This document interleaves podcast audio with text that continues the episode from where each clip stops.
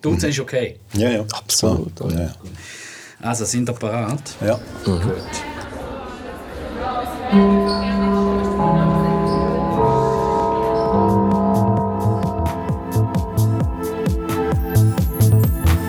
IAM On Ear. Beobachtungen und Analysen zu aktuellen Themen im Podcast.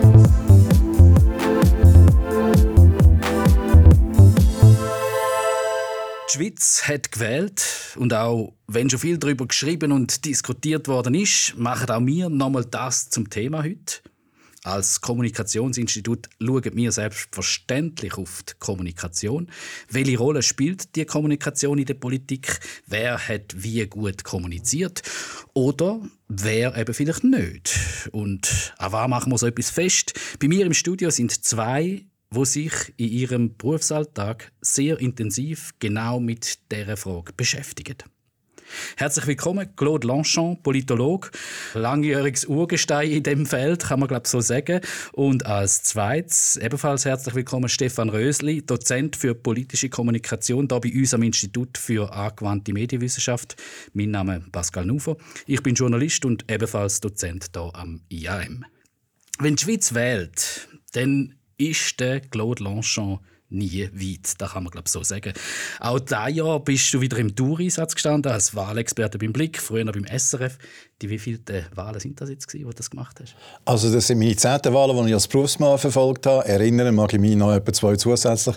Das wären dann die zwölfte Wahlen. Das Dutzend ist also voll. Das sind garantiert meine letzten Wahlen. Deine letzten? Du hörst auf? Ja, ich höre tatsächlich auf. Ich habe noch einen Monat lang habe ich noch Engagement und dann äh, ich mich ein bisschen anderen Sachen in meinem Leben widmen. Da werden wir dann vielleicht sehen, was das ist. Stefan, wie ist das bei dir? Wo hast du die Wahlen mitverfolgt? Sitzt du da am Fernsehen, am Radio oder wie machst du das? Nein, ehrlich gesagt, an dem Tag bin ich mit meiner Familie unterwegs und habe aber natürlich immer wieder gecheckt auf meinem Smartphone, was so passiert. Es ist etwas, wo wir uns doch auch nicht entziehen können. Was ist es denn? Warum ist das immer noch spannend, Claude, auch wenn man es so viel mal gemacht hat? Ja, es ist ja der Moment, wo die politische Macht neu verteilt wird. Jetzt äh, haben wir natürlich in der Schweiz so ein Bild, das kommt aus den 1960er Jahren. Es ist alles stabil, es ändert sich nichts. Das Bild stimmt natürlich so nicht mehr. Und vor allem, wenn man die Erinnerung hat an 2019, es ist die, äh, habe ich damals gesagt, Jahrhundertwahl gewesen. Es ist die volatilste Wahl, es ist die Wahl mit den grössten Veränderungen von den letzten 100 Jahren. Wir hatten noch nie so eine volatile Wahl gehabt wie damals seit der Einführung vom Proporzwahlrecht. Und eigentlich hat alles äh, darauf hingewiesen, wiederholt sich das, stabilisiert sich oder wird es korrigiert. Jetzt haben wir von relativ früh haben wir eigentlich gewusst, es gibt, eine Korrekturwahl. Das heißt, ein Teil von dem, was wir äh, erlebt haben, wird zurückgehen. Ein Teil von der Volatilität wird verschwinden, weil das in Stabilität übergeht. Und wie viel das, das aber ist und wer es bereicht und wie es sich verteilt, so haben wir so ganz genau halt doch nicht gewusst. Und es bleibt halt der Moment. Ich glaube, von der Spannung hat das Konsequenzen ja, es hat Konsequenzen für die Zusammensetzung vom Nationalrat, beschränkt auf den Ständerat und beim Bundesrat wissen wir es nicht. Wie ist das bei dir? Also findest du es auch immer noch spannend? Du hast gesagt, bist mit der Familie unterwegs, gleich hast aber ein bisschen geschaut und so. Also Nein, natürlich. Also ich meine, für mich ist es natürlich interessant, weil es eine Zeit ist von absolut verdichteter politischer Kommunikation. Oder? Also alles, was mit Politik und Kommunikation zu tun hat, das kannst du gar nicht mehr so gut trennen. Oder das solltest du vielleicht auch nicht voneinander trennen. Weil ähm, Politik und Kommunikation, zwei Seiten derselben Medaille.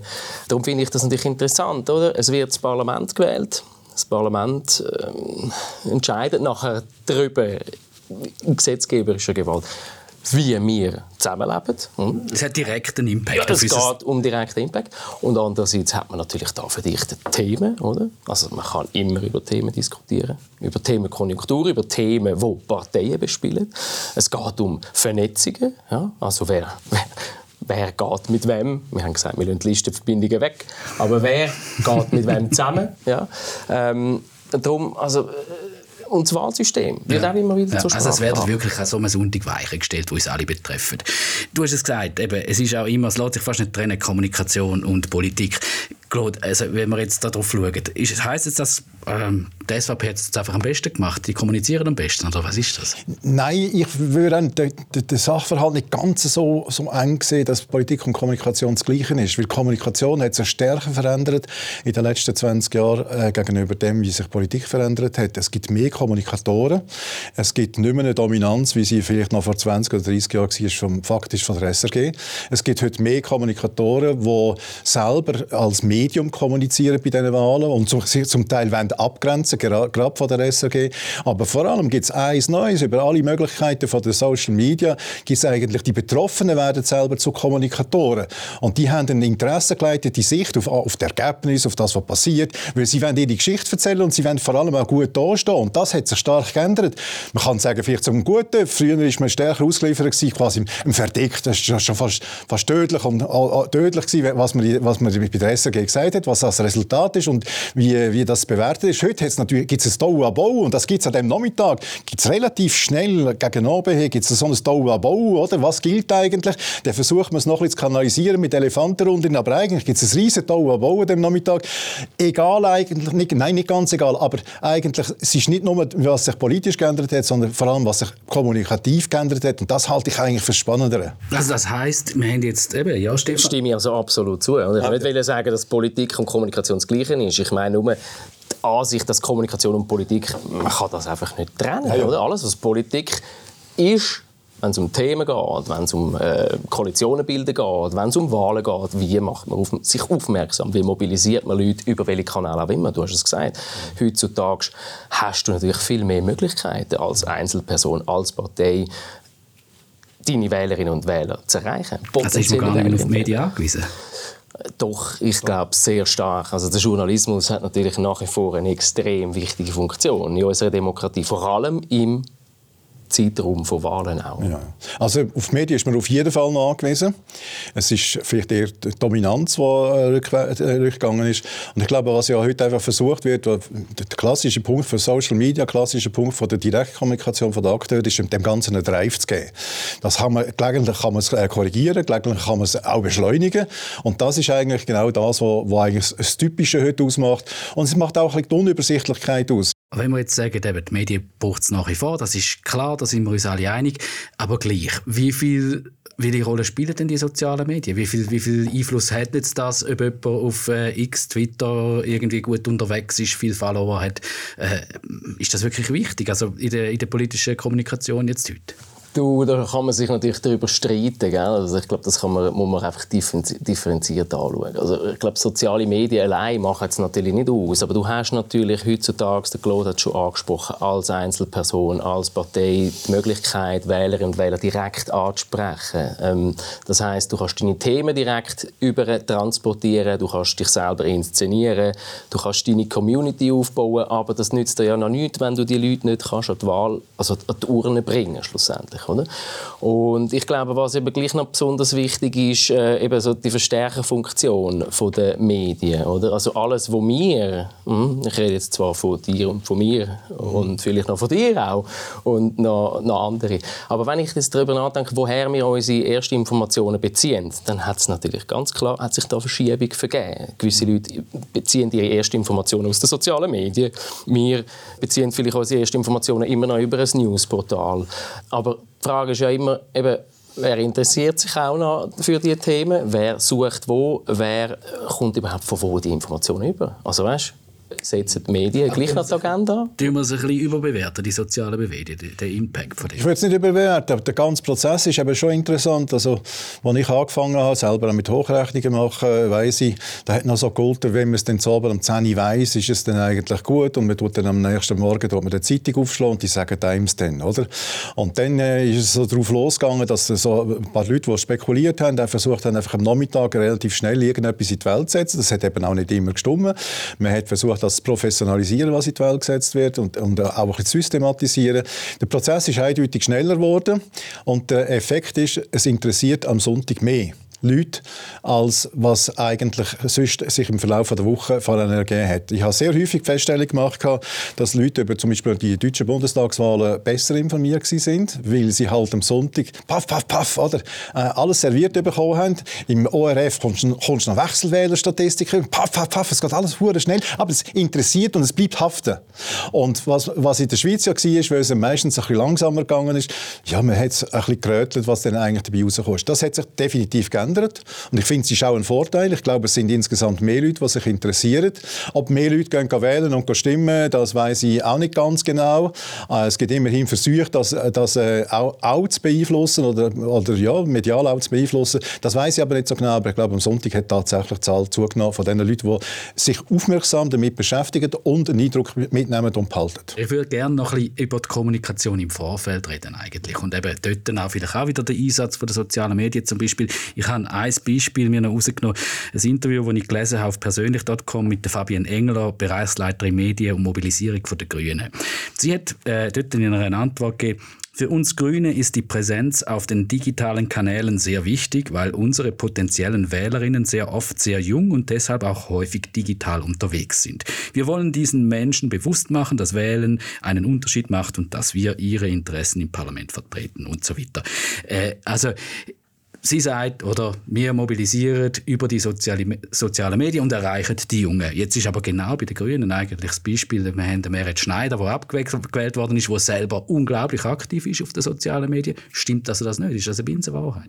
Ich glaube, es ist nicht immer einfach so einfach. Oder? Man kann nicht einfach äh, eine App entwickeln und dann meinen, man erreicht die Wählerinnen und Wähler und mobilisiert nachher auch die Wählerinnen und Wähler. Ich glaube, was man schon nicht vergessen darf, ist, man muss sich ja als Partei schon auch fragen, im Vorfeld von einer Kampagne, ja, was wollen jetzt unsere Wählerinnen und Wähler? Wie wollen sie unsere Informationen? Und so das ist natürlich eine strategische Entscheidung, die du dann machst. Okay, ich mache jetzt natürlich, ich setze extrem stark auf die digitalen Medien.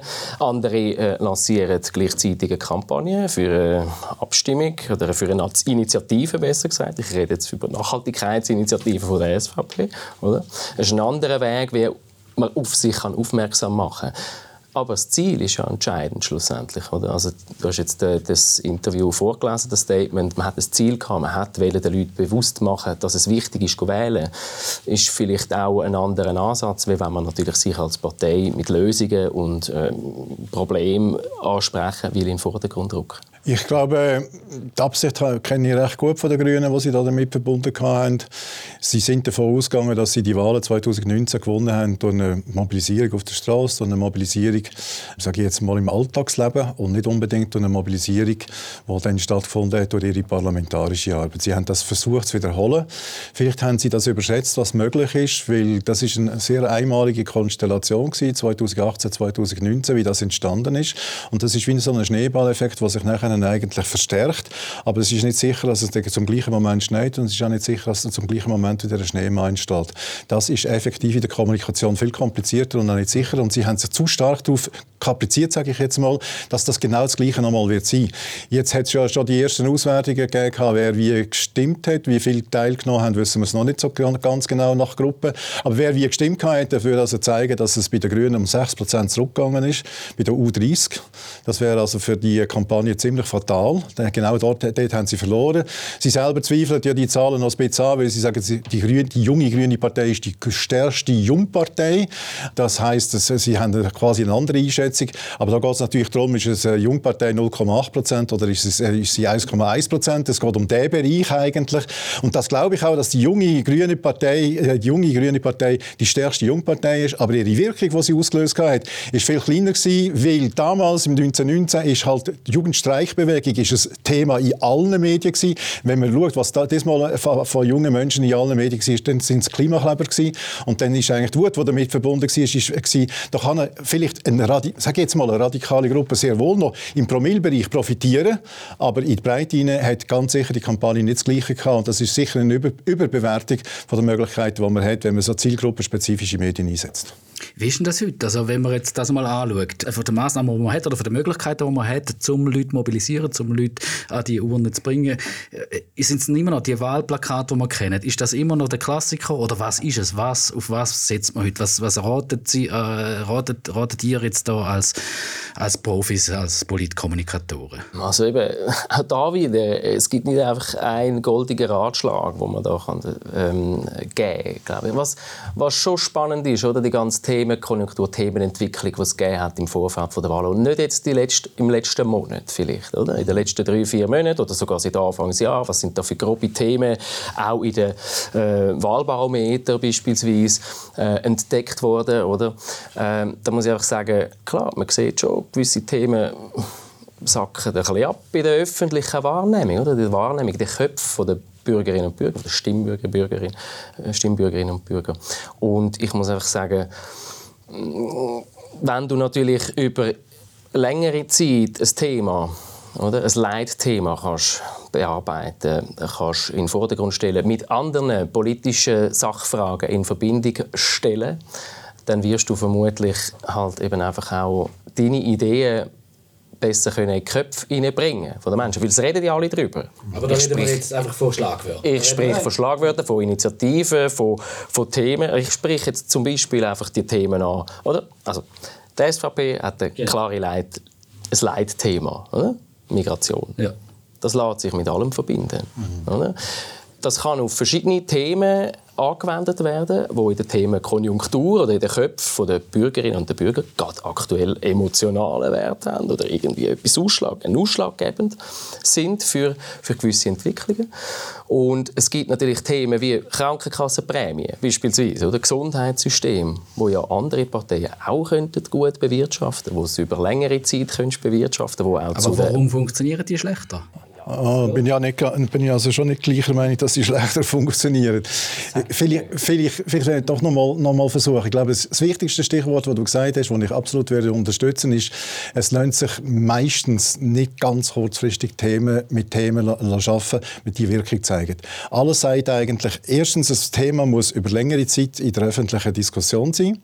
Da haben wir diesmal spezifische Voraussetzungen gehabt. Wir sind in einer Kriegssituation, wir haben Credit Suisse gehabt, wir haben äh, in der Schluss Schluss, in der Schlussphase, mindestens noch 10 oder 15 Tage lang, haben wir noch den Krieg in, in Gaza gehabt. Also wir haben sehr, sehr schwierige Situationen gehabt, dass der Wahlkampf selber schon mal überlagert war. Die Chance, dass wir das ober, ober, übergeordnete Leitthema haben, halte halt ich schon, schon mal für relativ eingeschränkt. Zweitens, profitieren kann von einem Wahlkampf in der Regel nur eine Partei, das heißt die Partei, die im wichtigsten Thema am klarsten auftritt.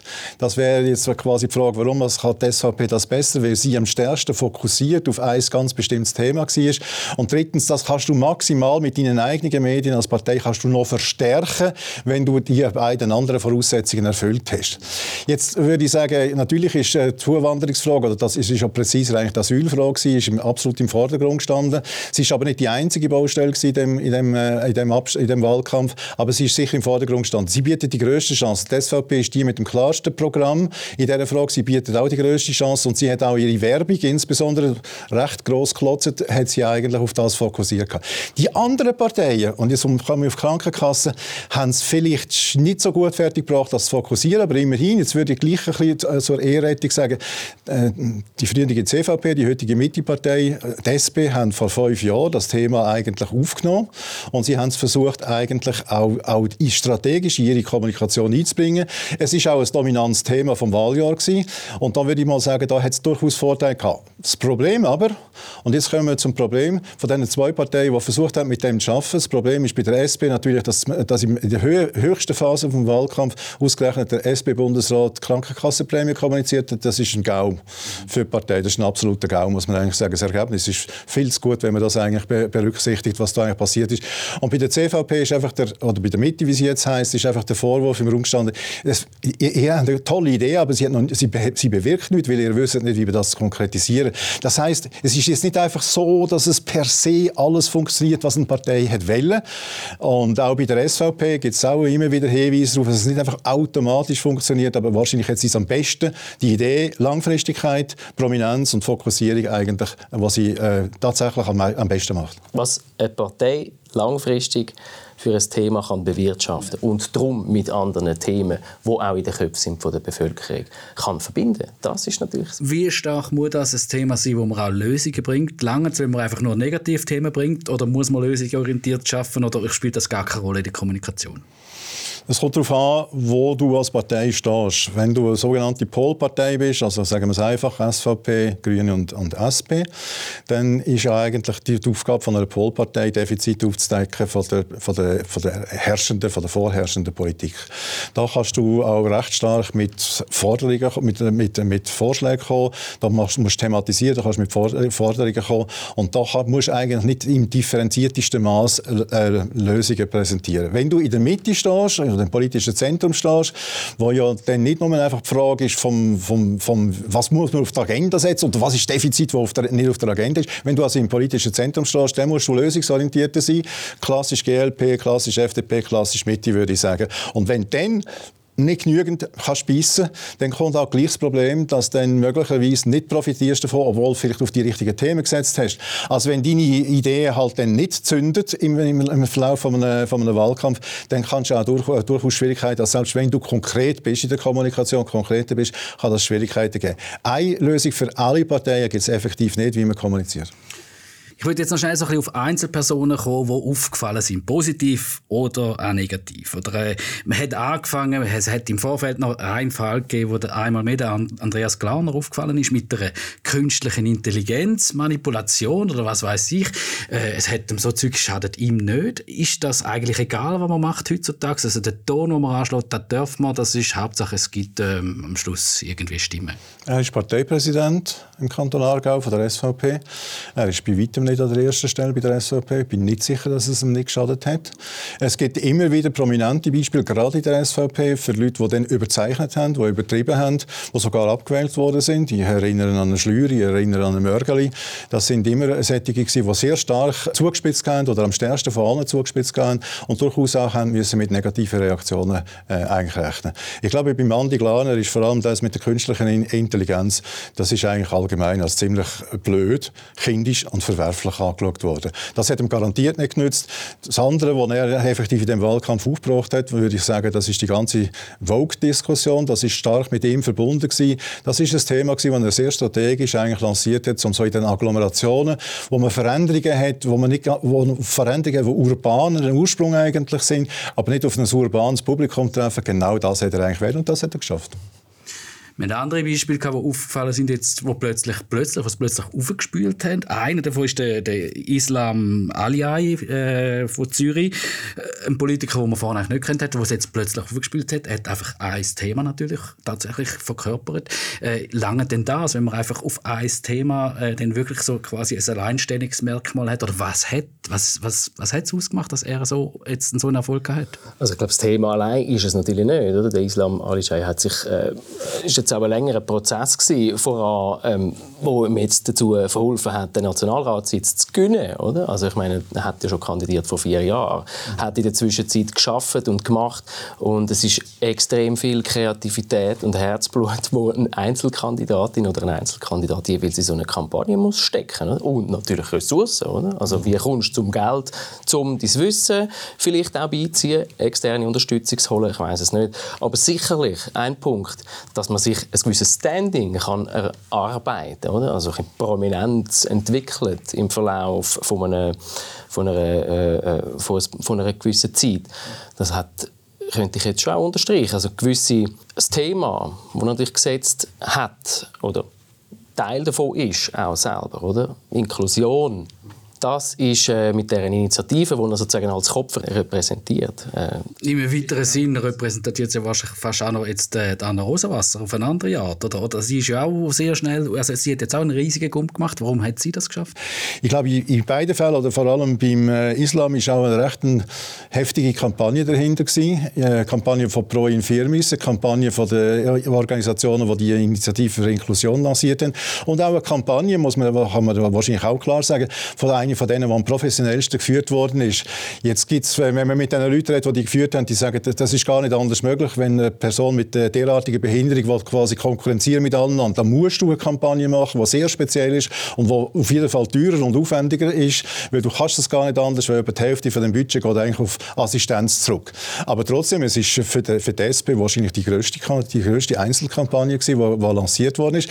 Das kann auch hinten rausgehen, wenn es quasi einen Effekt gibt, der wird jetzt bevorteilt oder die wird jetzt bevorteilt. Das kann effektiv hinten, rausgehen und auch zu der gegenteiligen Reaktion führen. Ich glaube, in diesen zwei Fällen hat es nicht geführt. Gehabt. Bei Anna Rosenwasser bin ich ein bisschen weniger gut informiert, weiß ich weniger, was wirklich der Hintergrund war, aber ich nehme also vom Typ her ist es die genau gleiche Art und Weise, wie man sich ins Gespräch bringt. Das bringt mich noch zu, einer, zu einem letzten Punkt, den ich eigentlich äh, Zeit uns schon wieder davor wollte noch ansprechen. Als letzter Punkt, wir haben jetzt ein bisschen gehört, eben, es braucht Geld für so eine Kampagne. Ist Geld allein aber der einzige matchentscheidende Faktor oder wie, wie sieht das aus? Ich sage nein. Also wieder, es ist etwas, wo man, wo man sich differenzierter muss überlegen einfach auch aus, aus unserer Perspektive, wenn man jetzt nicht in einer Partei sitzt und äh, die strategischen Entscheidungen trifft, wie auch aus Sicht von einer Partei. Und dann ist das natürlich selber klar, oder? Also eben, es geht nicht nur um Geld, es geht vor allem auch um Wissen, es geht um die Leute in die Richtung, die musst haben, es geht um äh, die richtigen Themen, die gesellschaftlich diskutiert werden zu einer bestimmten Zeit, eben zu Wahlkampfzeiten, aber auch im Vorfeld. Es geht wirklich bisschen um mehr wie um Geld. Also nicht um, nicht umsonst äh, hat die FDP jetzt nicht auch das zweitbeste Wahlergebnis gemacht, oder? Aber die SVP, wo ja doch eine sehr streamlined Kampagne hat, schon, oder? Und auch trotzdem kann man bei der SVP nicht nur sagen, weil sie zu viel Geld haben oder am meisten Geld hatten, Entschuldigung, haben Sie jetzt äh, sozusagen das stärkste Ergebnis erzielt? Der, der die höchste äh, Geldausgabe hat für eine Einzelkampagne, das ist ein EVP-Vertreter aus dem Kanton Zürich, ist nicht gewählt worden und das ist fast typisch, fast jedes Mal ist der, der am meisten ausgegeben hat, ist als Person nachher nicht gewählt worden. Der Zusammenhang ist nicht, ist nicht, nicht existent, sondern er ist vorhanden, aber er ist nicht einfach so, dass es quasi wie eine Zwangsläufigkeit gibt, dass es jedes Mal einschlägt. Einer, der ja komplett abgeschifft ist, müssen wir jetzt gleich auch noch erwähnen, könnte jetzt noch ein letztes Mal hier erwähnen. Äh, der Nicola Rimoldi, maßvoll. Du hast gelohnt, und das der Spieler würde ich schnell laufen. Du hast im, am Sonntag hast du da im Blick Folgendes gesagt dazu. Wenn man die Ergebnisse anschaut, das ist ja im, im, im vernachlässigbaren Bereich. Wenn man schaut, wie laut dass sie phasenweise sind, wie stark sie insistiert haben, sie haben 40 Prozent Anhang gehabt bei Volksabstimmungen. Sie müssten also schon mehr oder weniger zwei Bundesratssitze haben, auf der Höhe von der SVP sein. Das stimmt alles einfach nicht. Das ist einfach das ist Plauderei gewesen. Und zwar mit ziemlich viel und ziemlich viel Marketing und auch mit ziemlich viel Geld das Marketing angeschoben mit ein bisschen, sage ich jetzt mal so, ein bisschen mit Medienunterstützung, weil sie so für die Sensation immer gerne ein bisschen mitschauen. Aber eigentlich ist nichts dahinter, muss man ganz klar sagen. Der, äh, Aber hast du erwartet, dass so wenig dahinter Nein, ist? Nein, eigentlich, eigentlich ist es, es ist wie ein Pappkarton, es ist einfach in sich zusammengestürzt, muss man sagen. Auch der Imoldi, der Anführer von, der, von dieser Bewegung, von der maßlosen, maßvollen, äh, der muss man eigentlich sagen, macht ja das ein paar hundert Stimmen im Kanton Zürich, also viel, viel schlechter kann man eigentlich nicht abschneiden. Ich glaube, das ist das Ende von dieser Bewegung und das Ende von dem Thema. Ich glaube, wir haben die Pandemie bewältigt. Wir haben sie nicht allzu schlecht bewältigt. Wir haben auch ein paar Fehler gemacht. Es ist auch richtig, wenn man die Fehler aufarbeitet. Aber die Bewegung ist nicht das Maß aller Dinge, an dem alles gemessen wird und nachher maßvoll geurteilt wird. Weil wenn sie geurteilt hätte, hat sie maßlos geurteilt. Viel gesagt da drin. Aber eben interessant jetzt auch, das ist eine, Person, die sehr stark in den Medien war, die jetzt rückblickend, man auch muss sagen, aus Mediensicht übermäßig viel in den Medien war natürlich. Und trotzdem, eben Geld war rum, es war Publizität rum. Wieso hat das nicht funktioniert? Ja, ich glaube, es ist der klassischste Fall, wo die Botschaft nicht gestimmt hat. Die Botschaft war, wir haben alles falsch gemacht in der Pandemie. Die Botschaft war, wir haben alles nur gemacht, um der Pharmaindustrie zu helfen. Die Botschaft war, die braven Bürger die haben sich äh, gewehrt gegen alle die Zwangsmaßnahmen, gegen die Diktatur, die aufgemacht worden ist. So haben vielleicht zwei oder drei Prozent tatsächlich die Pandemie erlebt. Die meisten haben sie nicht so erlebt. Aber kann man das jetzt kommunikativ nochmal retten, der, der Abschiffer? Der Claude hat es gesagt, ich glaube, das ist ein klassisches Beispiel für eine Botschaft, die nicht funktioniert. Oder? Und wenn man sich äh, vielleicht einmal analytisch will vor die Augen führen was eine gute Botschaft ausmacht, dann gibt es natürlich auch viele verschiedene Ansätze oder Modelle, oder, wo man äh, Studierenden und den Menschen kann beibringen kann und sagen, hey, look, äh, eine Botschaft muss ein klares Problem ansprechen, soll eine Lösung bieten und auch eine nachweisliche Wirkung erzielen. Es soll alles aufgezeigt werden. Hast du vorher natürlich auch gesagt. Eben kommt darauf an, wo du stehst im politischen Spektrum, was jetzt deine Botschaft alles für Bestandteile unbedingt oder bestenfalls im Optimum soll enthalten. Aber ich glaube, in dieser Hinsicht äh, äh, kommentiere ich das nicht mehr weiter. Ich glaube, das lassen wir so stehen in dem Moment. Es ist noch äh, eine Frage, die ich noch habe, die von einer Twitterin oder X-Userin, wie man jetzt müsste sagen, gekommen ist, wo hat wissen, eben ihr beide oder Leute, die Politik kommentieren, auch Journalisten, sind häufig sehr engagiert selber auch und äh, Trotzdem müssen wir ja irgendwo neutral bleiben. Schaffen ihr das und wie schaffen ihr das, fragt sie, wenn man eben in so einem Job ist, so einem exponierten Job oder auch als Berater tätig ist. Wie kann man die eigene politische Meinung ähm, irgendwie weghindern tun. Muss man das überhaupt? Wie gehen die? Wie sind die mit dem umgegangen? Ja, ich habe 25 Jahre SRG-Erfahrung. Dort muss es. Dort muss auf jeden Fall unabhängig sein, im besten Fall neutral sein. Das ist nicht immer ganz einfach, aber wenn man es so auf längere Zeit gemacht hat, kann man sagen, ja gut, bei Abstimmungen sind Konstellationen immer anders. Dort heisst dann in dem Sinn neutral sein, dass nicht immer mit der gleich, auf der gleichen Seite von diesen Konstellationen steht. Und das ist relativ einfach. Bei Wahlen ist es effektiv schwieriger. Das ist auch für mich immer schwieriger gewesen, Wahlen zu kommentieren, zu analysieren, das ist effektiv schwieriger, weil die Konstellation ist plus minus immer etwa die gleiche. Und da passiert es natürlich relativ schnell, dass man da irgendwie in eine Ecke geschoben wird oder die andere Ecke geschoben wird. Eine gewisse professionelle Unabhängigkeit, die ist absolut nötig. Die Distanz zu allen, die Äquidistanz zu allen Akteuren ist eigentlich auch nötig. Und ich glaube, bei der SRG ist es auch gut, dass man relativ genau darauf schaut. Jetzt, wenn man es sonst ein bisschen anschaut, was man sonst machen kann, private Medien etc., da ist das zum Teil ein bisschen eins weniger. Es ist nicht so, dass man jetzt da parteipolitische Stellungnahmen will, aber man will vor allem eine klarere Haltung eigentlich rausspüren und die darf man auch zeigen, das ist auch bei den Medien akzeptiert, weil es gibt dann auf jeden Fall einen anderen Experten, der hat eine andere Haltung und damit wird das auch in der Regel auch kompensiert. Also allzu heftig, allzu schlimm ist es eigentlich ganz ehrlich gesagt nicht gewesen, aber es ist bei Wahlen komplizierter als bei Abstimmungen. Aber jetzt da beim Rimoldi ist ziemlich klar Ja, ja gut, aber ich glaube, das hätte man einfach irgendeinen müssen sagen, einer, der derart manchmal hat auftrumpfen und der derart manchmal einfach äh, mediale Audience hat. Ich glaube, da darf man auch mal einen Kontrapunkt haben. Jetzt kann man sagen, gut, okay, das ist sicher nicht neutral gewesen, das würde ich absolut akzeptieren, aber es ist auch gut verstanden worden, warum es eigentlich so ist. Wie ist das, wenn man jetzt quasi wissenschaftlich äh, zu tun hat, doziert und so? Dann stellt sich ja die Frage noch, eigentlich noch viel mehr, aber, aber kann man sich immer dahinter verstecken? Also ich meine, der Claude ist auch Wissenschaftler, der würde es nicht unterstreichen, was ich jetzt sage. Und zwar versuche ich einfach immer einen Schritt zurückzugehen. Ich versuche das aus, einer, aus, aus, aus der Vogelperspektive anzuschauen, vor allem auch aus der Perspektive von verschiedenen Brüllen. Also eben, ich habe es schon ein paar Mal gesagt, es ist ja nicht so einfach und so, es ist kompliziert, wie sich solche Wahlergebnisse ergeben. Unabhängig von der Messung, das ist sowieso kompliziert. Aber ich denke eben, man kann das Ganze nicht einfach immer an einem spezifischen Faktor aufhängen. Darum denke ich, muss man einen Schritt zurückgehen und auch was eben das Neutrale anbelangt. Oder? Ich tendieren immer dazu, meinen Studierenden zu sagen, wenn sie Kernbotschaften entwickeln sollen, ja, nehmt doch mal die SVP. Das ist nämlich sehr spannend. Nehmt mal die SP, nehmt mal die Grünen, nehmt mal die Mitte. Also dort versuche ich eben auch im Unterricht natürlich äh, Ansätze zu bieten. Oder? Ja, wir könnten noch lange weiterreden. Claude, ich habe noch eine letzte Frage. Du hast jetzt uns da quasi um Silbertablett serviert. Du hörst auf. Also was, was ist also so ein Homopolitikus wie du, der kann doch jetzt nicht einfach aufhören. Was, was, was kommst du neue Kolumnen über? Ihr setzt den Boden mal in der Weltwoche oder was kommt? Das hat der Roger Köppel im Übrigen äh, mir angeboten. Und ich habe ähm, gesagt, ja, ich mache das eigentlich schon. Ich würde dann einfach am liebsten den Christoph Mörgeli ersetzen bei der Kolumne. und dann ist der Roger leicht grün angelaufen und hat dann das Gefühl, er hätte jetzt hier am Boden mal gedacht, nein, das wird es nicht sein. Ich, ich, strebe auch nach keiner anderen Kolumne. Ich sage es mal so. Ich strebe nach keiner Aufgabe mehr, die in der Öffentlichkeit steht und mit Terminen verbunden ist. Ich will mein Leben freier können gestalten Also alles, was irgendwie an einen Termin gebunden ist, wird man von mir nicht mehr können bekommen. Wenn ich irgendwo auf der Welt bin und irgendwo auf der Welt irgendetwas Interessantes kann kommentieren werde ich das noch machen. Aber ich will sicher keine feste Rolle mehr haben und auch keinen festen Auftrag mehr haben.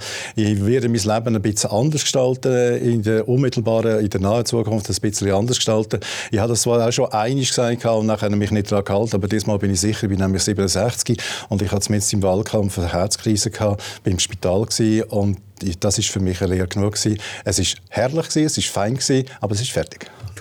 Das lassen wir doch so stehen. Stefan, bei dir, nach den Wahlen, ist jetzt das so, heisst das jetzt, hast du mal wieder zwei, drei Jahre nicht mehr viel zu tun, oder wie sieht das aus? Ja, Wahlkämpfe sind also bei langem nicht das, wo ich mich am häufigsten mit befasse. Oder? Also ich meine, es ist politische Kommunikation, ich habe es vorher schon immer gesagt, also Politik ist von Kommunikation durchdrungen und ähm, von dem her habe ich äh, genug zu tun in den nächsten zwei, drei Jahren. Ja, danke vielmals, Claude Longchamp und Stefan Rösli und danke Ihnen fürs Zuhören. Schreiben Sie uns auf LinkedIn, auf X, auf Instagram oder wo auch immer, ob es Ihnen gefallen hat, was Ihnen nicht gefallen hat und vielleicht auch, was uns aus der Kommunikationswelt das nächste Mal könnte beschäftigen. Wir nehmen auch gerne Tipps und Vorschläge entgegen.